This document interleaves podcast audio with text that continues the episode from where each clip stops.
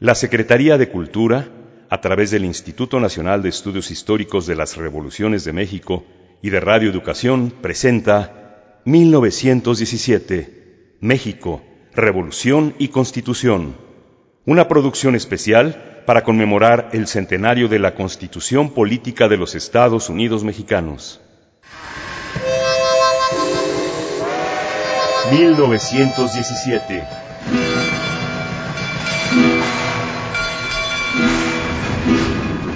México.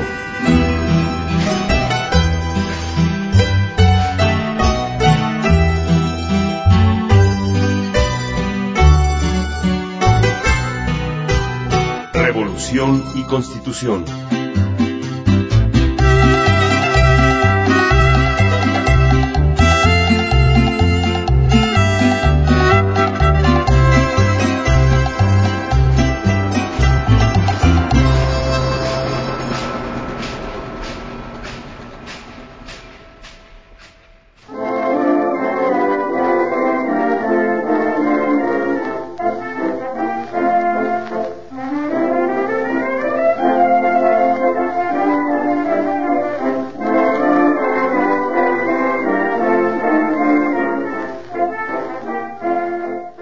El 1 de diciembre de 1916, el Congreso Constituyente inició su periodo único de sesiones en la ciudad de Querétaro. Don Venustiano presentó a la Asamblea el proyecto de constitución que reformaba la Carta Magna de 1857.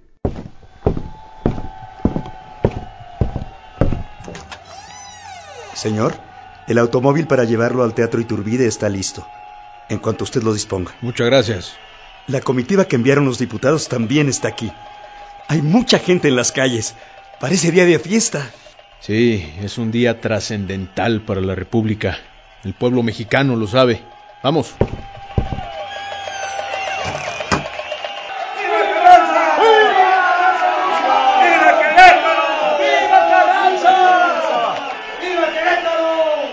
En la ciudad de Querétaro, una multitud de personas, mujeres, hombres, campesinos, obreros, periodistas, se congregaron en las calles al paso de la comitiva. La ciudad de Querétaro había sido remodelada meses antes para este gran evento. Varios de los diputados se habían trasladado con su familia a la capital queretana.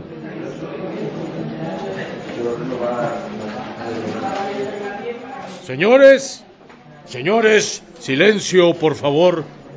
Por acuerdo de la presidencia, se suspende la sesión mientras llega el ciudadano encargado del Poder Ejecutivo de la Unión. El primer jefe no tardará en llegar.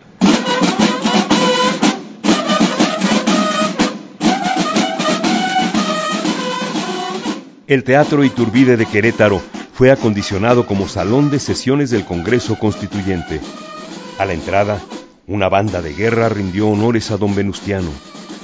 En el teatro había 219 diputados que para ese momento aún no conocían el contenido del proyecto de reformas a la Constitución, porque las impresiones del documento no estuvieron a tiempo. ¡Ya llegó!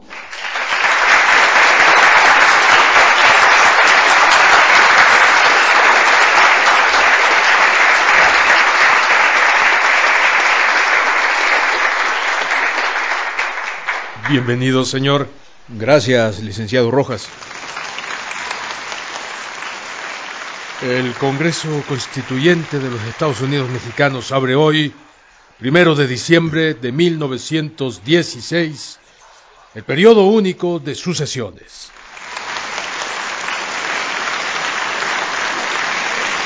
Cedo la palabra al ciudadano don Venustiano Carranza, primer jefe del ejército constitucionalista encargado del Poder Ejecutivo de la Unión.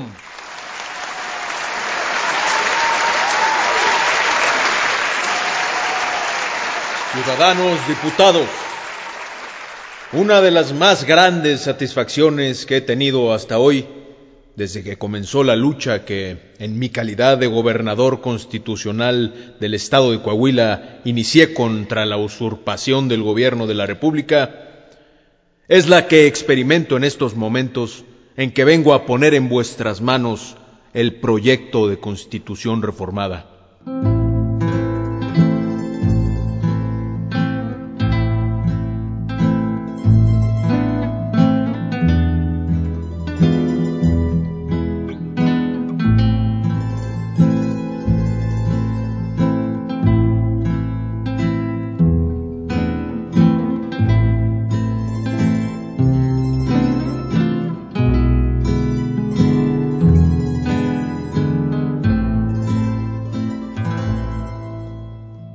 La Constitución de 1857, que nuestros padres nos dejaron como legado precioso, lleva indiscutiblemente en sus preceptos la consagración de los más altos principios.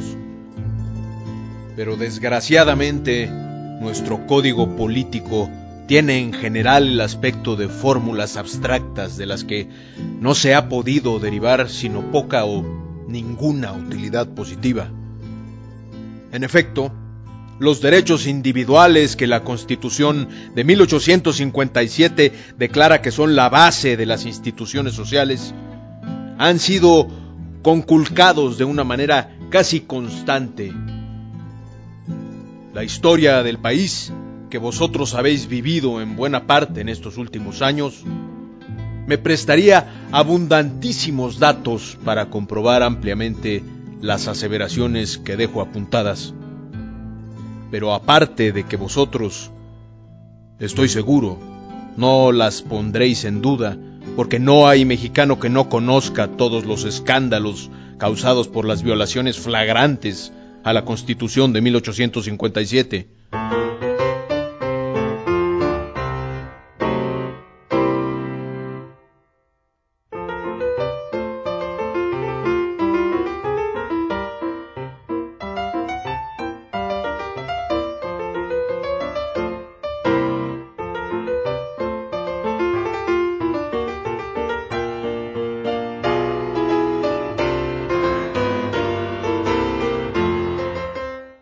Lo siento, ya no puede pasar. Señor, soy fotógrafo. Vengo desde la capital. Lo lamento, ya no cabe nadie en el teatro. Mejor espere a que salgan. Oiga, pero soy fotógrafo. Espere a que salgan.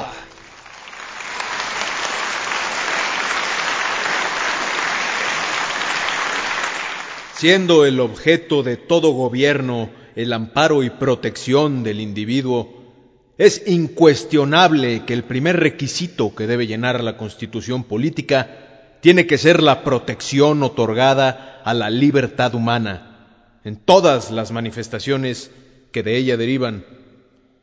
La constitución de un pueblo no debe procurar, si es que ha de tener vitalidad que le asegure larga duración, poner límites artificiales entre el Estado y el individuo.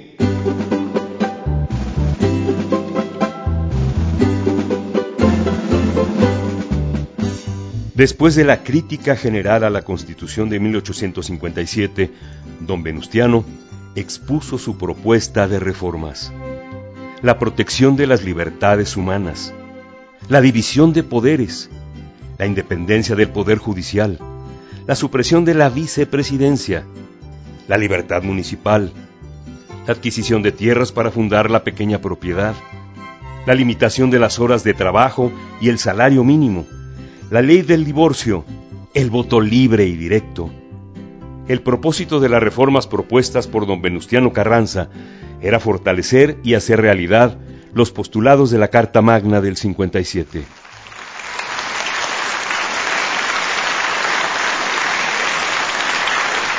Señores diputados, no fatigaré por más tiempo vuestra atención, pues larga y cansada sería la tarea de hablaros del las demás reformas que contiene el proyecto que tengo la honra de poner en vuestras manos. El gobierno de mi cargo cree haber cumplido su labor en el límite de sus fuerzas. Toca ahora a vosotros coronar la obra, a cuya ejecución espero os dedicaréis con toda la fe, con todo el ardor y con todo el entusiasmo que de vosotros espera vuestra patria, la que tiene puestas en vosotros sus esperanzas y aguarda ansiosa el instante en el que le deis instituciones sabias y justas.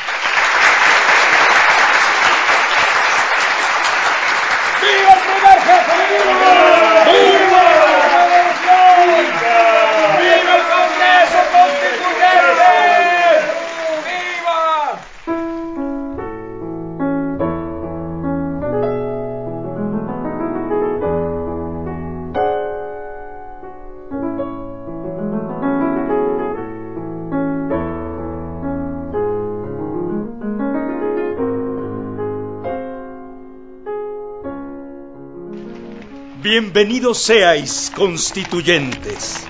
paz y concordia entre vosotros sea del patriotismo que os hará videntes.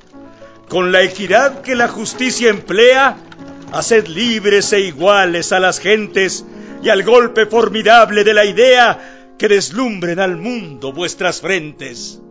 Vendrán generaciones a millares que habrán de venerar vuestra memoria y os verán como émulos de Juárez.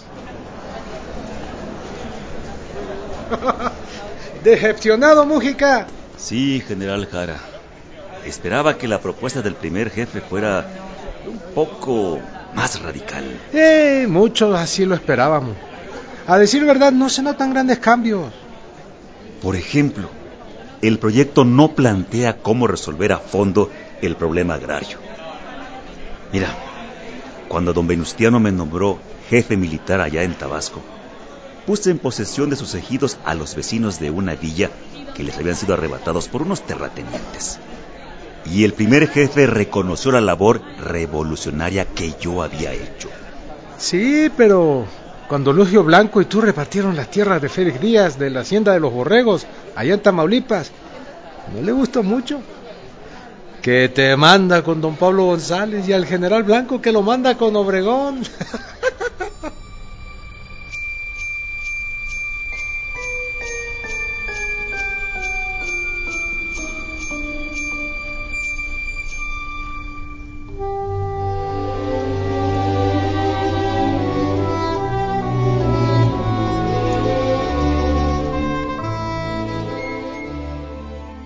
La Hacienda de los Borregos, 30 de agosto de 1913. El primer reparto agrario del país. 3.000 hectáreas repartidas. Hasta Zapata me felicitó. Por informes honorables tengo conocimiento de los trabajos que ha llevado a cabo a favor de la causa que se sostiene y que es usted ardiente partidario del problema agrario bien definido en el plan de Ayala que es la bandera del pueblo pobre y la que tanto ha defendido con abnegación y sacrificio. Sinceramente, lo felicito y ojalá que siempre vea en usted un buen partidario que se preocupe por el bien del pueblo y que jamás defienda causas personales. Espero que usted sabrá secundar mis ideas en bien del pueblo mexicano y que pronto nos veamos. Emiliano Zapata. ¡Ey, Mújica! Ah, perdón, perdón. Estaba recordando. De eso ni hablar. Fue nuestro castigo. Pero por un momento llegué a pensar que así sería la propuesta. Más revolucionaria. Ah, te decía que tampoco hay algo de nuevo en lo laboral. Mucha libertad, mucha libertad, pero nada para amarrar los abusos de esos pájaros de cuenta de los patrones. La propuesta de don Venustiano eh, está incompleta. Pues sí, Jara. Así como para Francisco J. Mújica, la cuestión campesina y el reparto agrario fueron sus preocupaciones políticas más importantes, para el general Heriberto Jara, el problema obrero y la organización sindical requerían también de soluciones profundas. El general Jara fue apresado por su participación en la huelga de Río Blanco, Veracruz, en 1907 Años después, como gobernador de Veracruz, logró la aprobación de una ley obrera para los trabajadores de la industria textil para reducir la jornada de trabajo y establecer un salario mínimo. ¿Ya viste cuánta gente anda por aquí? Todo está lleno.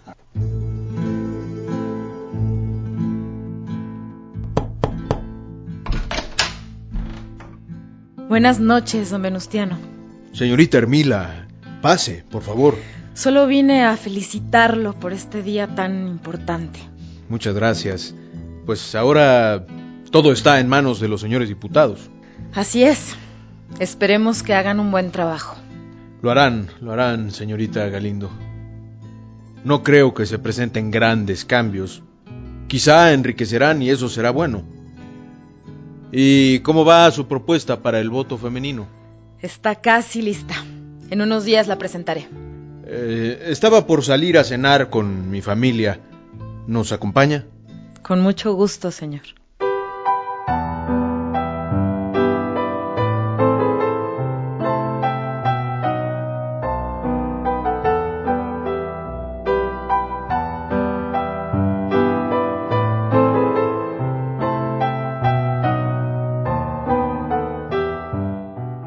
Bajo todo criterio, sin prejuicios creados por la mala organización de las sociedades, no existe razón fundamental para que la mujer no participe en la política de su país, pues sus derechos naturales son indistintos a los del hombre. Y no hay razón para que a la mujer se la nieguen. Es cosa aceptada y sancionada en principio general de la justicia por el juicio moral de todas las sociedades civilizadas que la igualdad ante la ley debe ser completa. Un argumento que consideran de peso los adversarios de los derechos políticos de la mujer es el que se refiere al elemento femenino como fácilmente sugestionable por el clero, de lo que resultaría un probable triunfo para el retroceso si se le concediera el voto. Este argumento carece de fuerza lógica e histórica que le quieren dar quienes lo esgrimen por cuanto que solamente el estado de ignorancia es el que puede hacer que la mujer resulte instrumento de clericalismo. Y precisamente atendiendo a esta circunstancia, lo que deseo para mi sexo es la misma ilustración que para los hombres y el medio más práctico para adquirir esa ilustración es ejercitando sus derechos políticos, ya que no hay otra forma mejor para llegar al conocimiento y buen uso de ellos. Creo que pronto estará lista mi propuesta. Debo apurar.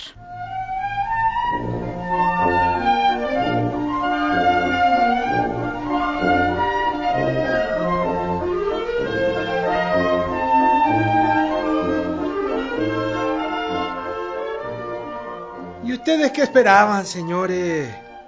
Mi paisano tabasqueño Palavicini Cravioto, Macías y Rojas apoyaron la redacción del proyecto de reformas y si en algo coinciden con el primer jefe, es en su posición liberal. Oye, Rafael, nosotros también somos liberales, tanto o más que ellos. Pero no vaya siendo que entre tanta libertad... Eh, pues ahora lo que sigue es dar la pelea en la tribuna. Yo creo que lo único que requerimos son argumentos para el debate, pero nosotros estuvimos con el pueblo en las batallas, conocemos lo que piensan, lo que sienten, cuáles son sus necesidades. ¿Qué más argumentos necesitamos? Eso sí, ahí estuvimos. Pues, por los argumentos, señores. Salud. Salud.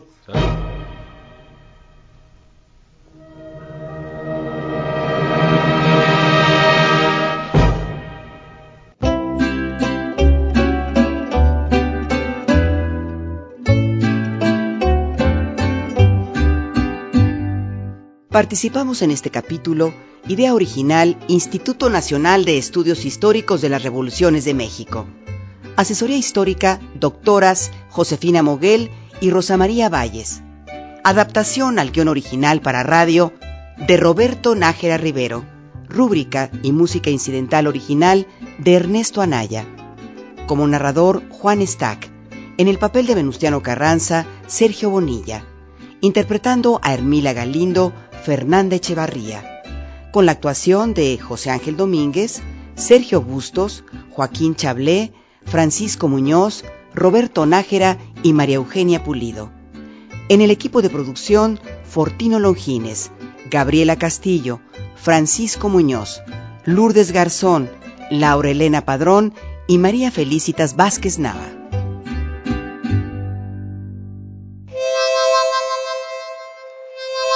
1917.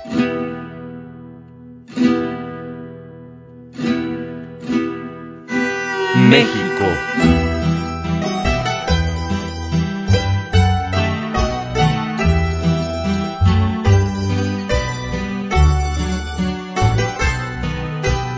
Revolución y Constitución.